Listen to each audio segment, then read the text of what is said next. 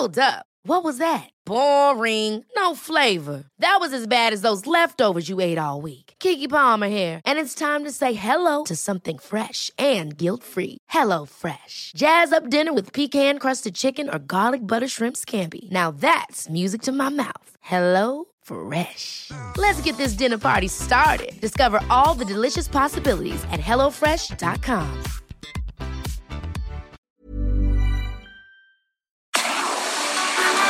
Tarde a tarde, lo que necesitas saber de forma ligera, con un tono accesible. Solórzano, el referente informativo.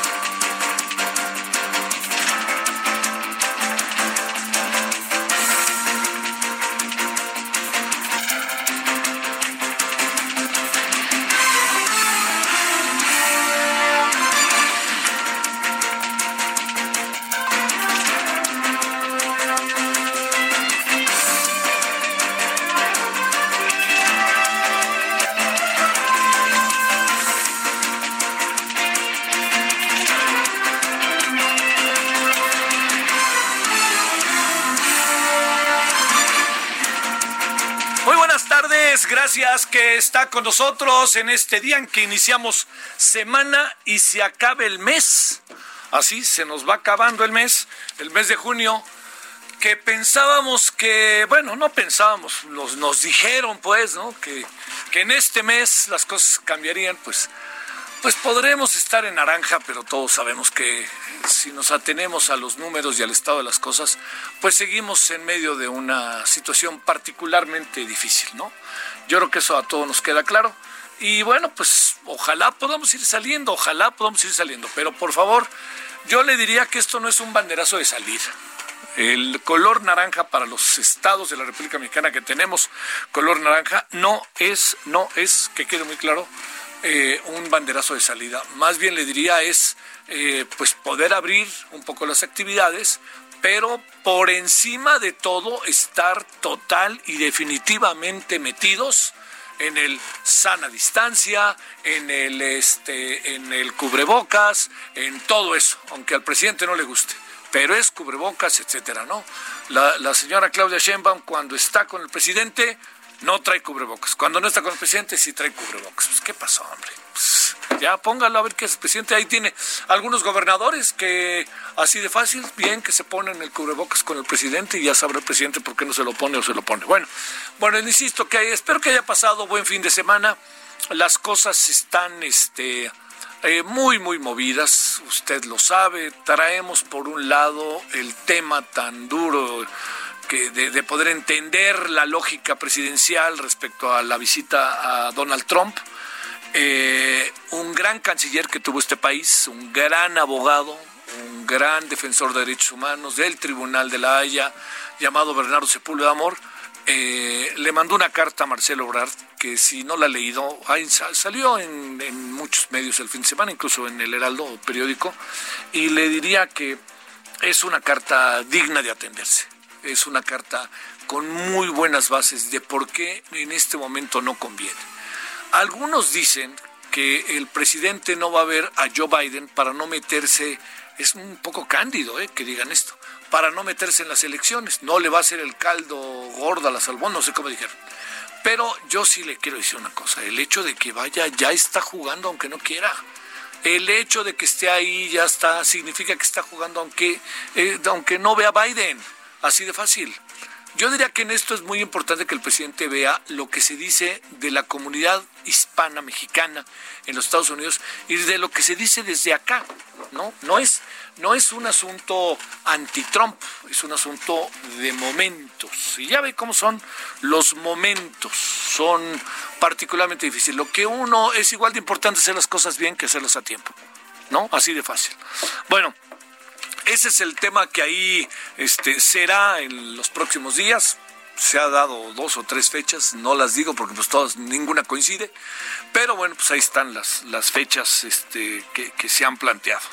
Bueno, lo segundo es eh, que lo eh, primero, segundo, lo tercero que tenemos este día es que eh, traemos las secuelas que no se van a ir por ningún motivo de manera sencilla sobre el ataque a Omar García Harfuch.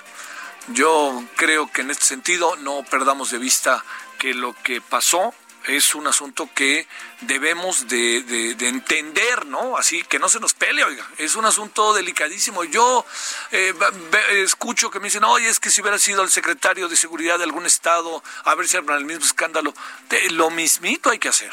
Hay que hacer lo mismito.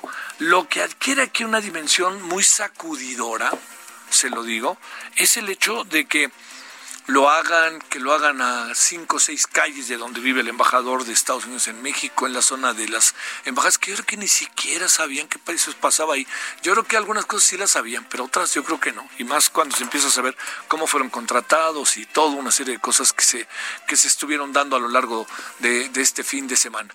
Y este, bueno, lo importante está el que señor Omar García Harfuch ahí está, vivito y coleando, ¿no? Está y eso es un asunto muy importante porque además esto quiere decir que no lograron su objetivo, ¿no? Y al no lograr su objetivo, pues eh, yo creo que damos un, un, paso adelante muy importante porque también esto puede significar que con la información que tiene García Harfuch nuevas estrategias se pueden llevar a cabo. Bueno, esto es, le diría yo así, lo general. Hay otras cosas como para detenerse de las cuales vamos a hablar. Simplemente le diría siempre pensamos o pensamos en otro tiempo que eh, podría cambiar aquello de detener a alguien. Yo detengo a alguien y resulta que a los tres días lo liberan. No marchen, no marchen, carajo. Por Dios, espérame. Yo, yo no quiero decir que la mamá del marro sea culpable, pero los delitos que originalmente le imputaron y lo que estaba de por medio, así como se lo cuento, ahí está, presente, latente y presente.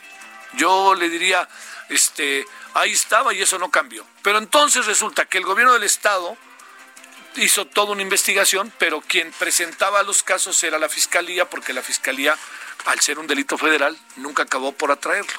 Entonces, cuando el presidente dice, ahí está la corrupción, que no sé qué, señor presidente, con respeto, en este caso de los familiares del Marro, usted lo tenía en la mano.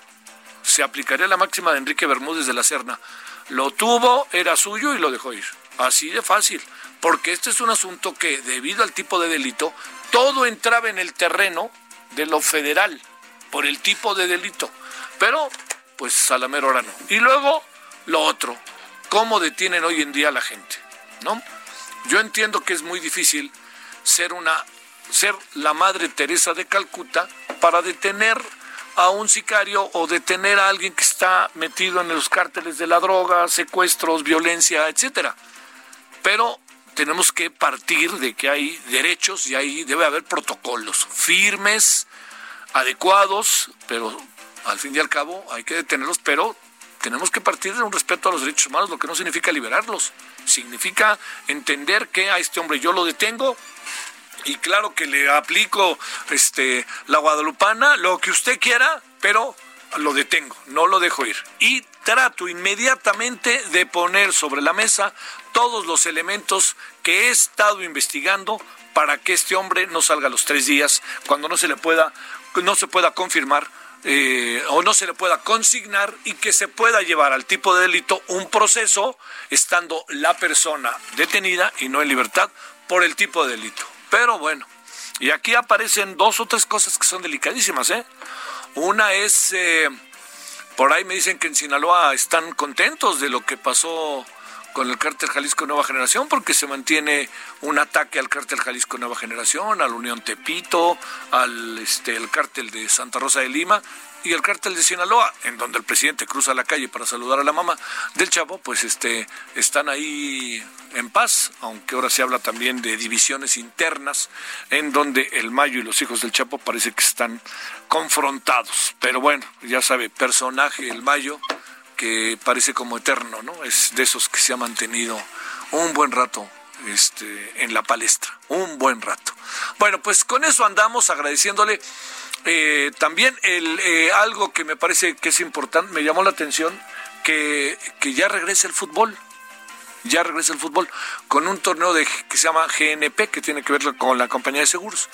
Pero me llama la atención, no invitaron a los de Monterrey, que son los menos, pues es el campeón, el Monterrey, ¿no? Y el Tigres es el campeón del año pasado. Y, pero pues no los invitaron, tampoco invitaron, obviamente, a los de Fox, como a los de mi amigo, el equipo, los equipos de mi amigo Jesús y de su hijo. Pero ¿sabe qué es lo que me llamó la atención? Que en este torneo no se va a jugar en el Azteca, se va a jugar en Ciudad Universitaria y se va a jugar en el Estadio Jalisco, hasta donde entiendo, y en el Akron, ¿no? Creo, por ahí. Invitaron al Mazatlán, que es el nuevo equipo, pero ¿sabe qué llamó profundamente la atención? Digo, sobre todo para los que tenemos la memoria futbolera. La memoria futbolera es de los aficionados, nunca es de los futbolistas. Acuérdese de mí. Yo una vez le pregunté a Michel Platini, Señor Platini, ¿se acuerda usted que metió tres goles un día contra la Fiorentina cuando usted jugaba con la Juventus? Se me quedó viendo así como diciendo, este güey qué? Y entonces me, dice, no, pues no me acuerdo.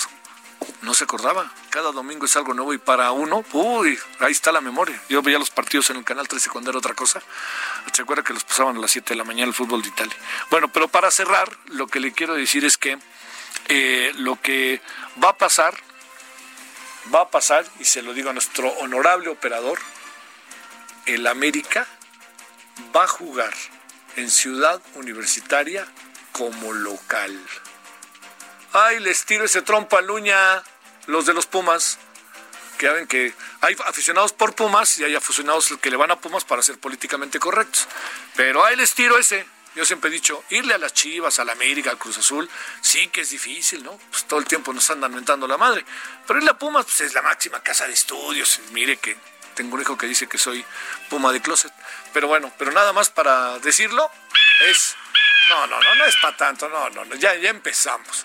El América va a ser local en Ciudad Universitaria. Tírense ese trompalón. Oiga, vamos con lo más importante. Vamos a hablar con Gabriel Regino. Vamos a hablar de este caso del marro, a ver qué nos dice Gabriel. Y vamos también más adelante a hablar de la detención del Mochomo. Y ahí, qué mejor que Esteban Illades con su extraordinario libro que se llama La Noche Más Triste, que es un libro buenísimo sobre los 43 estudiantes desaparecidos allá en Iguala.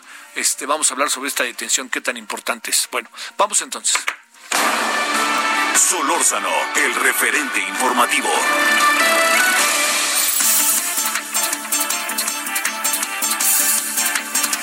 Bueno, le cuento que se ha creado un mapa de colonia por colonia. Esto está muy interesante, véalo le recomiendo, en la noche lo vamos a tener en aquí en Televisión, en la Ciudad de México de los casos de COVID-19.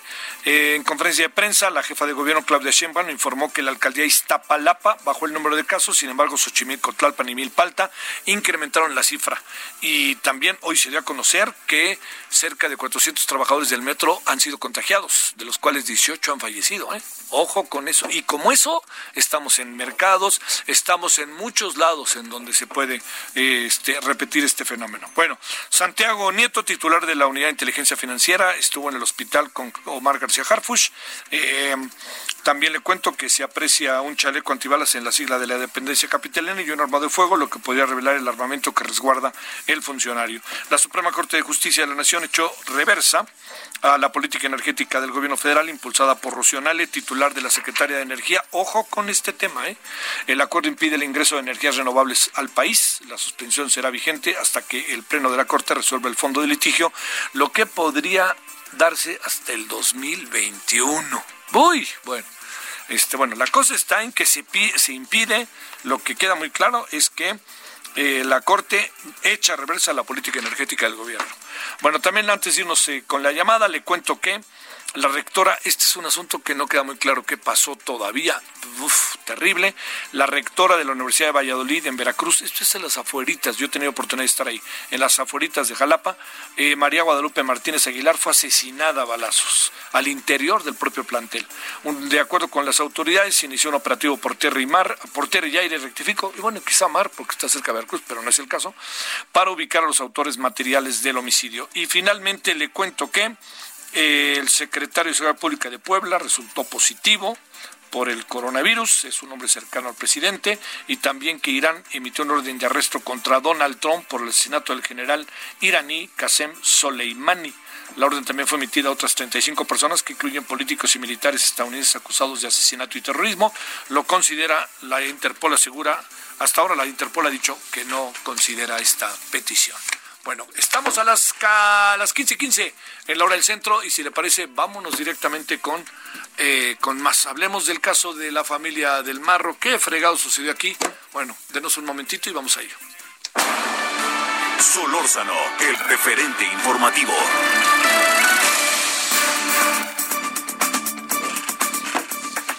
Bueno, le decía yo, le agradecemos a Gabriel Regino, abogado penalista. Mi querido Gabriel, te saludo con mucho gusto. ¿Cómo has estado?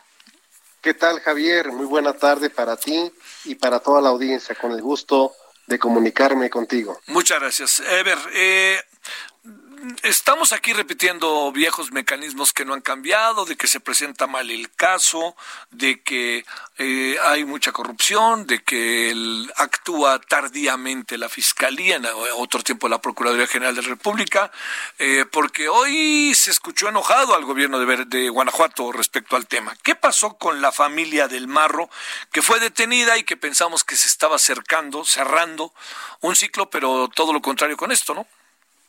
Sí, sí, sí, Javier, y estamos ante una eh, coincidencia desafortunada de omisiones eh, de diferentes niveles de gobierno que tiene que ver con el combate a la criminalidad.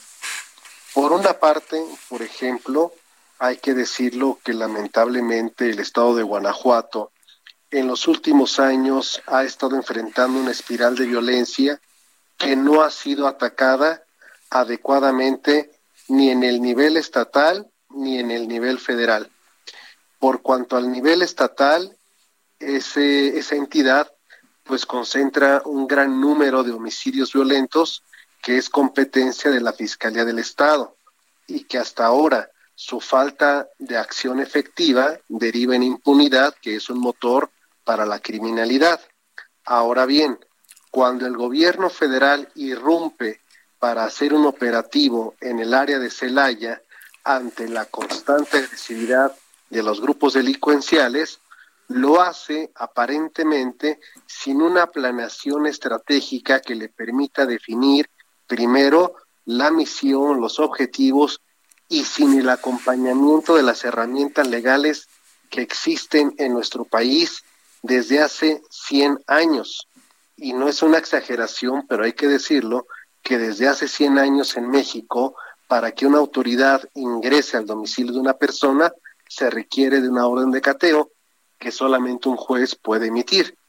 Y si en el año 2020 el ejército sigue realizando labores de seguridad pública y sigue cometiendo errores como los mismos que han cometido las autoridades civiles en los casos de Florence Cassés, en el caso Yotzinapa, estamos ante una repetición sistemática de ineficacia estructural de nuestras instituciones, lo cual nos da la respuesta de por qué razón México se encuentra en una vorágine de violencia imparable, simple y sencillamente porque las autoridades en el ámbito de la seguridad del país no están capacitadas o no les interesa respetar lo que dice la Constitución. A ver, eh, Gabriel Regino, eh, digamos, ¿dónde estarían esos terrenos, en este caso, por la información que se tiene, de delimitación de responsabilidades? El gobierno de Guanajuato, a través de su secretario de Seguridad y a través de su gobernador, manifiestan críticas. El presidente dice que este es un caso más de corrupción, pero la fiscalía hasta ahora no ha dicho nada. ¿Dónde estaría ese terreno de delimitación de responsabilidades? Y te pregunto, según el gobierno de Guanajuato, no, no, el, el, este, el, la Fiscalía General de la República no atrajo en el momento debido al este el caso para la Federación. A ver, pongo eso en la mesa para que nos des una opinión, Gabriel.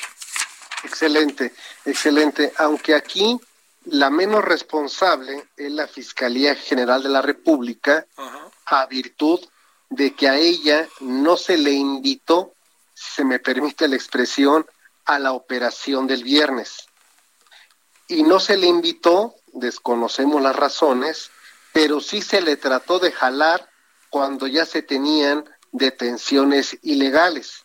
Y por esa razón la FGR dijo, no, yo no puedo conocer de estas arbitrariedades porque es evidente que el ejército ingresó a domicilios sin orden de cateo. Entonces, volvemos nuevamente a que cuando el gobierno actúa de manera reactiva, se le olvida que está actuando y debe de actuar dentro de un concierto de coordinación y sobre todo de apoyo legal. Cualquier abogado, yo sé que las dependencias federales tienen sus áreas de consejería jurídica y si les pudieran consultar, les dirían, van a hacer un operativo y quieren detener a alguien, primera condición, ¿lo van a detener en flagrancia? Sí, no. No, entonces necesitan una orden de aprehensión. Claro. ¿Hay investigaciones previas? No, no hay investigaciones previas. ¿Por qué no hay investigaciones previas en un Estado que está sufriendo tanta delincuencia? Número tres, ya ha habido actuaciones contundentes por parte del gobierno del Estado contra la criminalidad que azota en lo que tiene que ver con su competencia? Sí, no, no. Entonces aquí estamos ante un problema estructuralmente mayor y por lo tanto una intervención rápida, desordenada, sin planeación, deriva en detenciones aleatorias, arbitrarias, que ningún tribunal puede validar.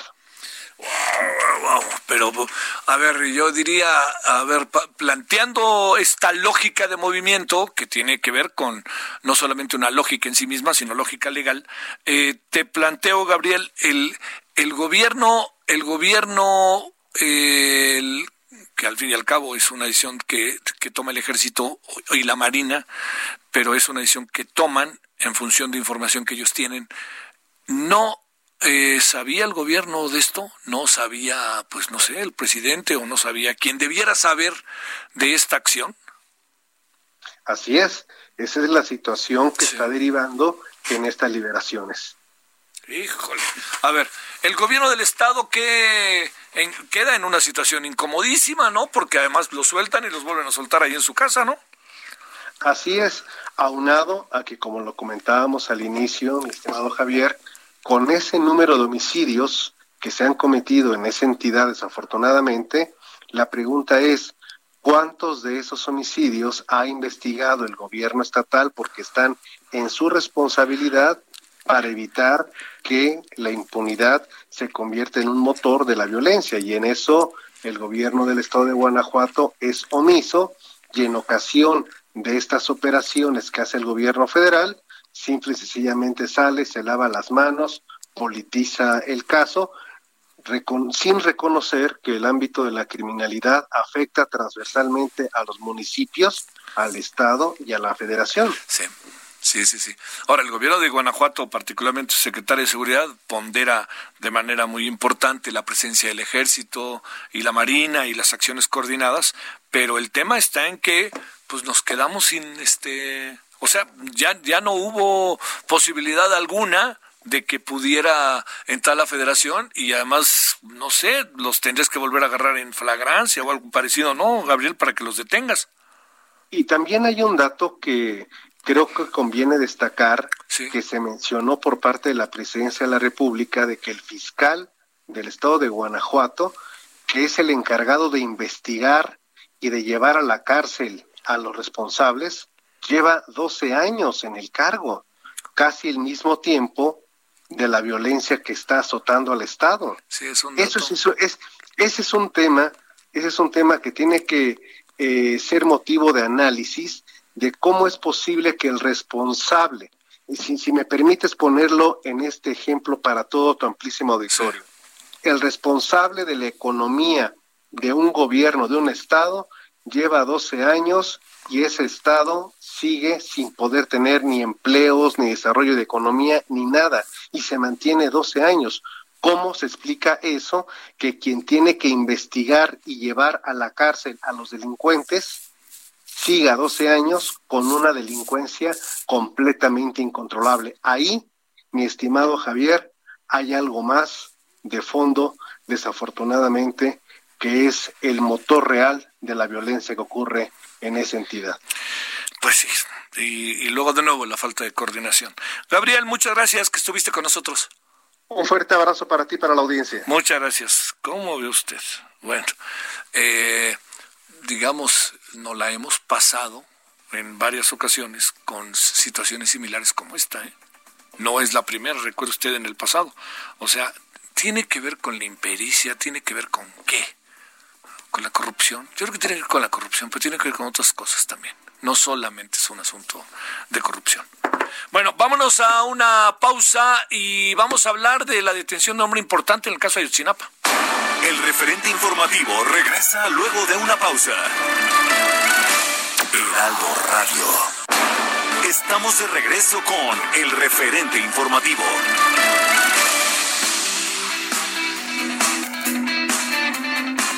Tal amigos? Muy buenas tardes. Qué gusto que nos estén sintonizando y escuchando las noticias como todos los días. Vamos a hablar de un tapete esterilizador bastante impactante, bastante socorrido, demandado, ¿verdad, Adri? Mucho, mucho, mi querida Moni y amigos. Eh, la verdad es que ha tenido mucha demanda este tapete esterilizante, porque bueno, sabemos que uno de los motivos más frecuentes de contagio por COVID está en los zapatos de personas que llegan o se acercan a nuestro domicilio. Claro. Y España desarrolló este tapete esterilizador utilizado en hospitales elimina el 99% de bacterias, de patógenos y sobre todo los virus que llegan a nuestros zapatos. El tapete esterilizador se distribuye en México a precio especial y si llaman ahora al 800 230 o visitan hospitalar.mx y pagan con tarjeta Claro, bancaria, claro. pueden elegir entre dos regalos. ¿Cuáles? Un esterilizador en aerosol o una bolsa esterilizable. Moni. Maravillosos Es muy sencillo de utilizar. Perdón, únicamente hay que vaciar el líquido esterilizador, colocar los pies unos 30 segunditos para limpiar muy bien Mm, las bien. suelas de los zapatos. Y el tapete ya viene con líquido suficiente para dos meses. Muy bien. Además, usted tiene la oportunidad de donar a todos aquellos con los que convive todos los días, desde una escuela, una estética, su tienda favorita, recibiendo mil pesos en productos seleccionados de la línea hospitalar. Pueden recibirlos en casa o enviárselos directamente con una tarjeta a su nombre y un mensaje de solidaridad. Qué padre está eso. Pero además, si pagan con tarjeta de crédito, más. se llevan gratis el mejor tratamiento desarrollado en Francia para que pierdan esos kilitos de más que qué pudimos haber ganado durante la Sí, cuarentena. vaya que sí, claro. Para tener un regreso seguro y sexy. Ay, qué padre todo esto que me platicas. Me encanta el mensaje de solidar- solidaridad, el tapete. ¿Qué más podemos pedir, Adri? El llamar. Hay que llamar, Moni. Nuevamente el número es el 800 mil. Llévense el tapete a precio de costo.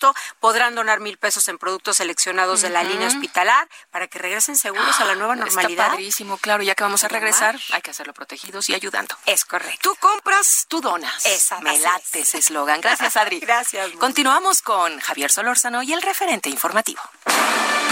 Solórzano, el referente informativo.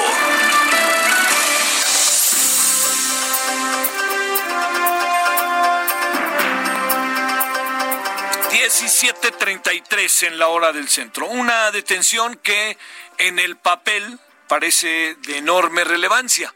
Vamos a ver si efectivamente por ahí va y de qué se trata. Esteban Illades, periodista, editor y escritor, creo que ha hecho uno de los libros más interesantes, más documentados, más atractivos respecto a la desaparición de los 43 estudiantes de, de la Normal Isidro Burgos. Está con usted y con nosotros. Gracias, Esteban. ¿Cómo te va? Muy buenas tardes. Javier, buenas tardes, ¿cómo estás? Pues, eh, ¿cómo te ha ido, eh, de la, de la, ahora sí, del quédate en casa? Y, y más ahí con nexos de por medio, ¿no? Pues cumpliéndolo a cabalidad y pues Nexus aprendió a funcionar todo en línea, entonces ya hacemos nuestra edición impresa y digital desde edición remota y todo está funcionando muy bien a pesar de la pandemia. Oye, me, me da la impresión de que les está yendo eh, muy bien cuando planteo esto, lo digo en función de que muchos de los artículos que se han escrito en estos días en Nexos y que han estado en línea han acabado por ser referentes para diferentes debates, ¿no? Ah, pues muchas gracias por, por la felicitación, Sí. Javier. Pues este, sí, nos está yendo muy bien. Lamentablemente, el contexto en el que nos está yendo bien, pues obviamente no es, No es el lo mejor, sí. Pero sí hemos estado siguiendo, sobre todo en temas de datos, lo que sucede ahora con la pandemia y estamos tratando de explicar lo mejor posible realmente cuáles son las cifras del COVID-19. Sí. Oye, eh, ¿de qué de qué relevancia es la detención eh, dentro del caso de Ayotzinapa del Mochomo? ¿Qué, qué, qué relevancia adquiere, Esteban? Pues mira, Javier, no quiero este, lloverle a nadie, pero sí me sorprendió muchísimo que se anunciara hoy esta detención, que sobre todo fue una detención que se dio la semana pasada, pero hoy se dio a conocer. Pero le empezaron a cabecear en muchos medios como se detiene al autor intelectual de la desaparición de los 43, pero pues realmente este hombre pues es, es uno de los hermanos Casarrubios, hay que decirlo, son cuatro hermanos, Mario, conocido como el sapo guapo, Sidronio, que es este el que salió a la luz después de la desaparición, Adán y José Ángel, este último es el detenido ahora, ¿no? Eh, se le ha cabeceado, te digo, en los medios como el responsable de la desaparición de los 43, pero de los datos que yo tengo y lo que he investigado no es así. Este hombre más bien tomó el lugar de sus dos hermanos, de Mario y Sidronio, una vez que ambos fueron detenidos. El primero fue Mario, este, recordaremos que Sidronio estuvo detenido ocho años en Estados Unidos por temas de narcotráfico y aquí en México el líder entonces de los Guerreros Unidos, que son como una especie de escisión del cártel de los Ventral Leiva, entonces estaba a manos de Mario. Cuando detienen a Mario, Sidronio sale de la cárcel y regresa y él es el que está controlando al cártel durante la desaparición eh, de los 43 estudiantes. Después de que es detenido Sidronio en uno de estos operativos tras la desaparición de los estudiantes, se dice que José Ángel es el que toma eh, su lugar y es el responsable de Guerreros Unidos ahora. Es detenido, según tengo entendido, en el Estado de México, donde el cártel también tiene muchos vínculos. Sin embargo, de toda la información que yo recabé en su momento, José Ángel no es el responsable de ordenar la desaparición. El responsable, según las investigaciones hasta ese entonces, según lo que dijeron varios detenidos, que también hay que recordar que varios de ellos ya están libres por la mala detención, por la tortura en el momento de detenerse, entonces, quienes apuntaron originalmente hacia Sidronio Casarrubias como el responsable de la desaparición de los estudiantes, muchos de ellos ya están libres. Casarrubias no porque está este vinculado con otros procesos, pero la detención, al menos que se dé a conocer datos nuevos, no es lo que se está pintando ahora en medios de comunicación a ver, Esteban, entonces, digamos, eh, para, para, hablar en términos de, de, lo que, de la información que se ha ido construyendo del caso, que entiendo que no ha sido, no es una tarea nada sencilla eh, de poder incluso visualizar, leer, entender. Me pregunto, ¿qué, qué detención podría realmente abrir una puerta que permitiera entender exactamente lo que pasó y delimitar las responsabilidades, Esteban? Uy, Javier, esa es la pregunta de los 54 pues millones. eh, pues mira, es que tendría que establecerse una nueva teoría del caso, o sea, una teoría completamente distinta de lo que sucedió, porque todas las personas, o al menos las señaladas como cabecillas en esta organización de Guerreros Unidos y señaladas como responsables por la desaparición de los 43 estudiantes, pues muchas de ellas ya están libres. Pienso este, en Gildardo López Astudillo, a quien se le conocía como el Cabo Gil, que supuestamente él fue quien dio la orden, pero pues él ya está libre por fallas en el proceso, unas fallas muy graves, hay que decirlo, o sea, es esta cuestión de tortura que no debería suceder en nuestro país, ¿no?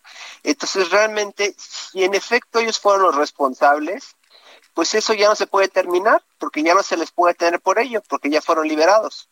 Entonces, para que se encontrara algún tipo de información nueva, tendría que establecerse una nueva teoría con nuevos personajes que nos estableciera qué es lo que sucedió en la noche del 26 de septiembre de 2014. Sin embargo, hasta ahora no se ha presentado una nueva teoría del caso o una muy distinta. Faltará ver eh, lo que diga el grupo de expertos del GIEI que ya fue reconvocado por el gobierno federal para venir a hacer una investigación, porque el GIEI en el momento en el que estuvo aquí en México, el GIEI solo analizó el actual de la, el actuar de la Procuraduría General. No analizó realmente el caso, entonces ahora les tocaría a ellos establecer una investigación que nos dijera, bueno, esto es lo que pudo haber sucedido.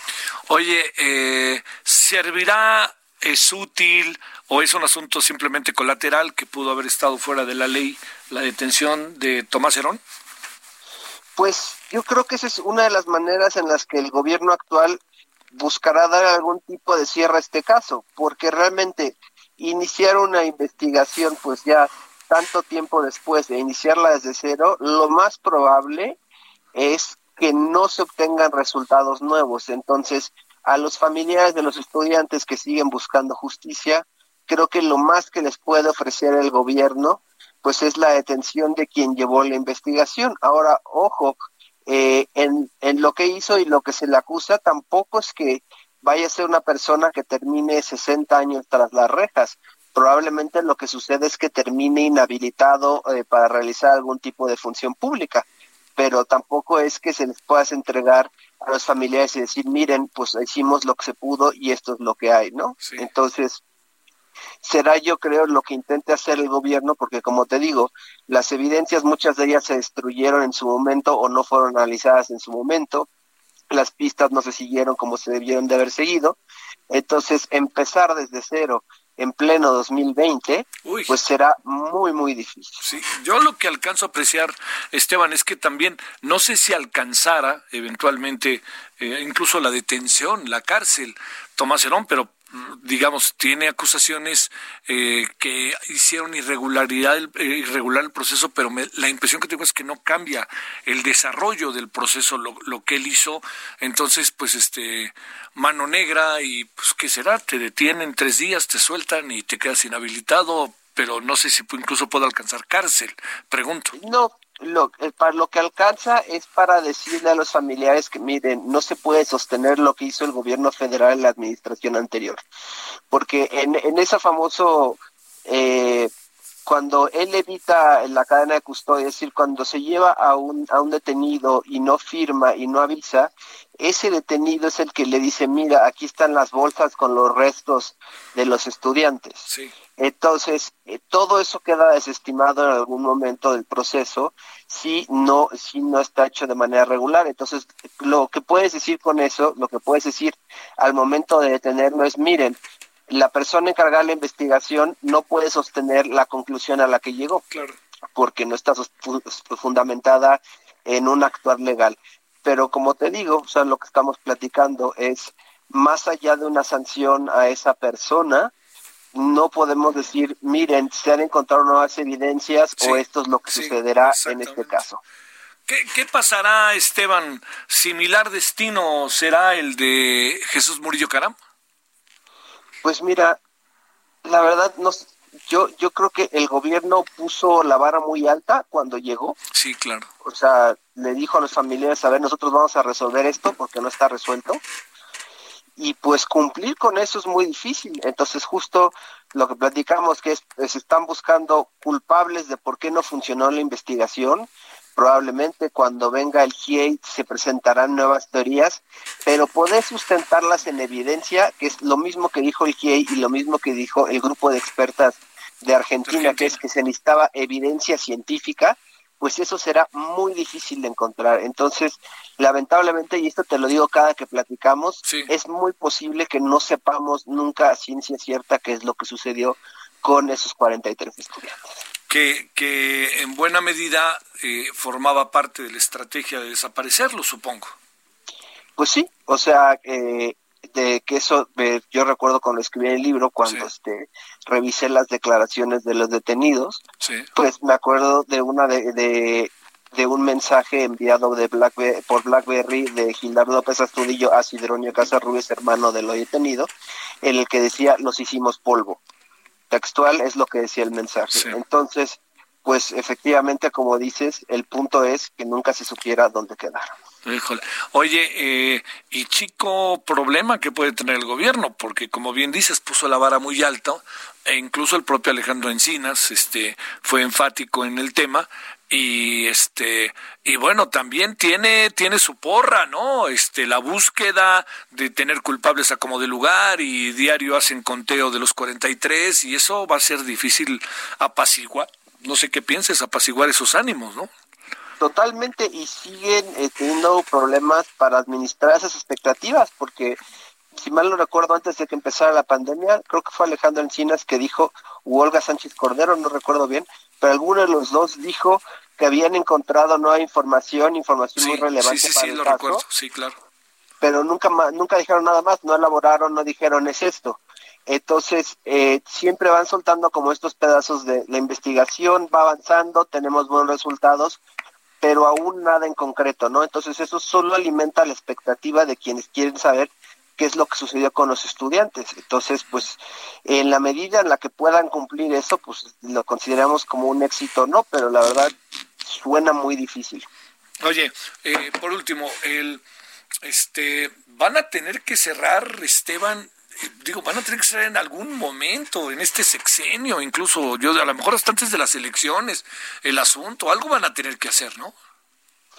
Pues deberían, pero tenemos que recordar que hay casos, por ejemplo, como el de José Francisco Ruiz Macié, que tiene más de 25 años que siguen abiertos. Sí, claro, sí. Entonces, este caso podría quedar indefinidamente abierto. Sí, sí, sí.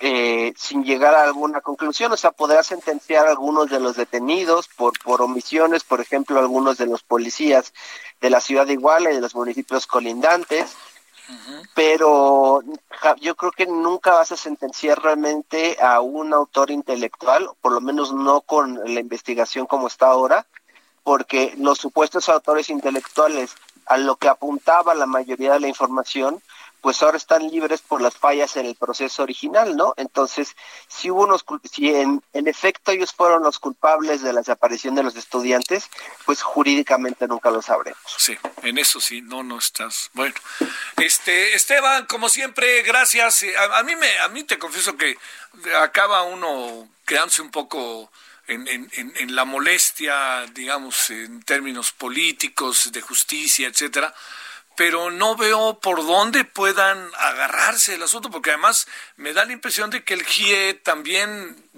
dígase lo que se diga, pues camina un poco desgastado con todo esto, ¿no? Digamos, ya hay gente que está muy de acuerdo y hay gente que no está de acuerdo en lo más mínimo, en fin, estamos en eso, ¿no? Pues sí, desgastados y también regresan después de, yo creo que ya dos años de que se fueron del país, entonces también es regresar a un país en el que no han estado en tanto tiempo, recordemos que los integrantes son de otros países, regresar y retomar los hilos de una investigación y volver a empezar. Y ahora sobre todo en estas condiciones que tenemos de pandemia, digamos que seguro cambiarán también la manera de hacer las cosas pues es muy complicado. Oye, me, me mandan algo ahí de aquí. Este, la llamada verdad histórica que presentó el gobierno de Peña Nieto sobre el caso de los 43 es derrumbada por el gobierno de López Obrador, lo que derivaría en la liberación de varios de los encarcelados. Dice, esto lo dijo la secretaria, te precisa, precisa un poco lo que decías, la, entre la secretaria de Gobernación, Olga Sánchez Cordero, aquí lo dijo en el, en el Heraldo, y fue, ¿en dónde están los principales hallazgos? Le preguntó el Heraldo, en Iguala, por supuesto, y en los espacios cercanos a Iguala. Tenemos un avance muy importante, los expertos que otra vez están en México han llegado, ya platiqué con ellos, con algunos de ellos, me dijeron que muy pronto iban a tener conclusiones. De nuevo, es poner la vara alta, ¿no? Pues sí, o sea, es este es generar muchas expectativas y sobre todo tomando en cuenta también que pues la Fiscalía General de la República este sexenio todavía no da señales de poder hacer un trabajo no solo en este caso, sino en otros, ¿no? Pero un, un, trabajo sólido. Entonces, es una fiscalía que ya estaba derrumbada desde el sexenio pasado, que ahora este sexenio tiene mucho menos presupuesto que el anterior, que de hecho el edificio en el que operan en la glorieta de insurgentes lo van a tener que desalojar ahora por los recortes de, presupuesto. Se, van a tener, pues. se van a tener que ir a otra oficina, entonces todo esto opera en contra de poder hacer una investigación como se debe, ¿no? Te mando un abrazo y un agradecimiento, Esteban. A la hora, Javier, un abrazo de vuelta. Ándale. Hasta luego. Esteban Illades, periodista, editor y escritor. Y le digo, ese La Noche Más Triste es un libro que si no ha podido leer, eh, acérquese a él. Es una investigación muy documentada. Lo, hizo, yo creo que con, la verdad que con rapidez.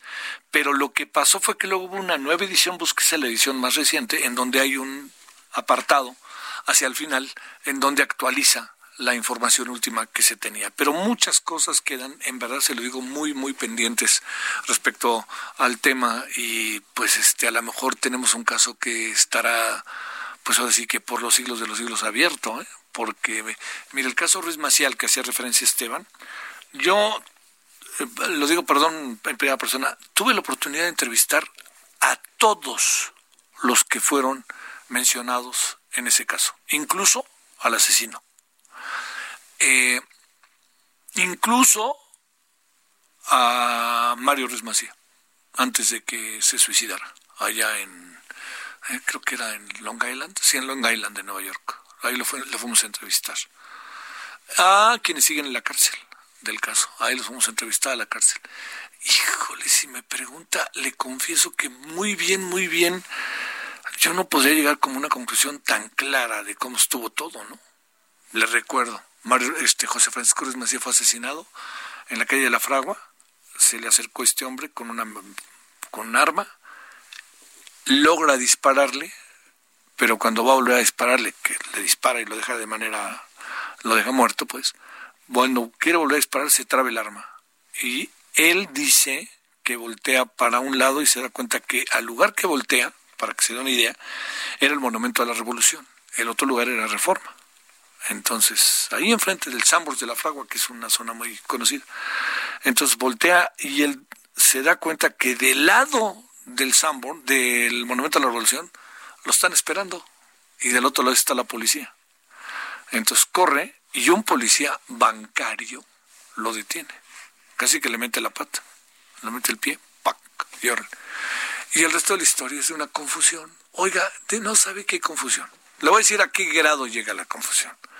A que cuando su servidor entrevistó a este hombre, que salió, salió, fue, fue como muchas consecuencias muy, muy, muy, rudas, muy bravas, este, le diría cuando lo, eh, cuando fue entrevistado este hombre, el asesino, lo, lo que Daniel Aguilar Treviño, lo que acabó pasando fue que este eh, cuando lo detuvieron, él era de Tamaulipas, es de Tamaulipas, todos lo detuvieron y dijeron, no, no, pues es pues de Zacatecas, pero que luego fueron, era Tamaulipas, ¿no? Entonces inmediatamente dijeron que si el cártel, ya sabe que el Golfo, todo eso.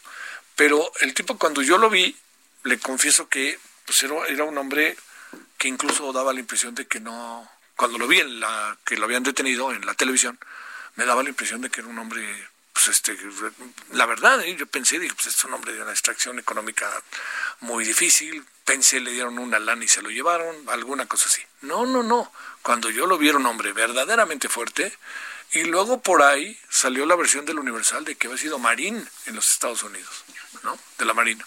Entonces, hijo, es un mundo ahí, si me preguntan, no tengo la más remota idea exactamente de... Sí, uno tiene pistas, pero tan claro Mario Ruiz Macías sí dijo muchas cosas como para guardarlas en la memoria y ahí está la entrevista. Bueno, vámonos con quién. Diana Martínez, ¿dónde andas, querida Diana? Muy buenas tardes. Hola Javier, buenas tardes. Pues te comento que un ministro de la Suprema Corte de Justicia de la Nación frenó la política energética del gobierno federal. El integrante del máximo tribunal, Luis María Aguilar, admitió ya la controversia constitucional presentada por la Comisión Federal de Competencia Económica en contra del acuerdo de, la política de confiabilidad, seguridad, continuidad y calidad en el sistema eléctrico nacional que emitió eh, la secretaria de Energía Rocío Nale eh, y que fue eh, publicado el pasado 15 de mayo. Concedió una suspensión para detener sus efectos. Recordarás que el pasado 22 de junio la COFESE informó que impugnó este acuerdo bajo el argumento de que vulnera los principios fundamentales de competencia ordenados en la Constitución. Esta suspensión estará vigente hasta que los ministros resuelvan la controversia, pero esa medida puede ser impugnada por el gobierno federal a través de un recurso de reclamación que ya sería analizado por alguna de las salas de la Corte, Javier. Oye, lo que sí es que las energías este, limpias que tienen un poquito de vida, ahora tienen un poquito más de vida, ¿verdad? Exactamente, y también porque recordarás que hay algunas suspensiones que han concedido eh, jueces federales. Entonces, esta resolución se suma a esas suspensiones ya directamente de, de los jueces que, que han dictado, eh, sobre todo jueces especializados en, en, materia de competencia. Entonces, pues ya, ya veremos hasta cuándo dura esta, esta suspensión eh, por parte de, de la Corte. Oye, muchas gracias, Diana. Muy buenas Buenas tardes. Gracias. Bueno, oiga, ya nos vamos, pero estamos eh, hoy a las 21 horas en la hora en la hora del centro. A ver, hoy vamos a abordar este tema. Ya ve que el fin de semana se dio una marcha virtual muy interesante, eh, tuve oportunidad de ver, de, ver momentos, eh, del orgullo gay, ¿no? Entonces estaba la comunidad LBGT, en fin, todos, y salió el tema que debe de estar siempre en la mesa, que es el de los crímenes de odio. Entonces, hoy vamos a hablar con integrantes de la comunidad gay, con integrantes de la LGBT, para hablar de los crímenes de odio. a ver qué pasa y cómo se vive bajo esas circunstancias que créame es verdaderamente difícil. Entonces ojalá nos acompañen a las 21 horas y por supuesto tendremos el reporte del afamado vocero de las 19 horas y tendremos toda la información de lo que ha ido pasando a lo largo de este día. Bueno, nos vemos a las 9, pásela bien, sígale por acá. Dios.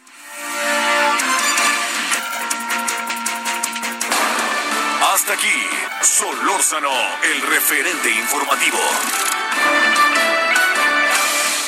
Heraldo Radio.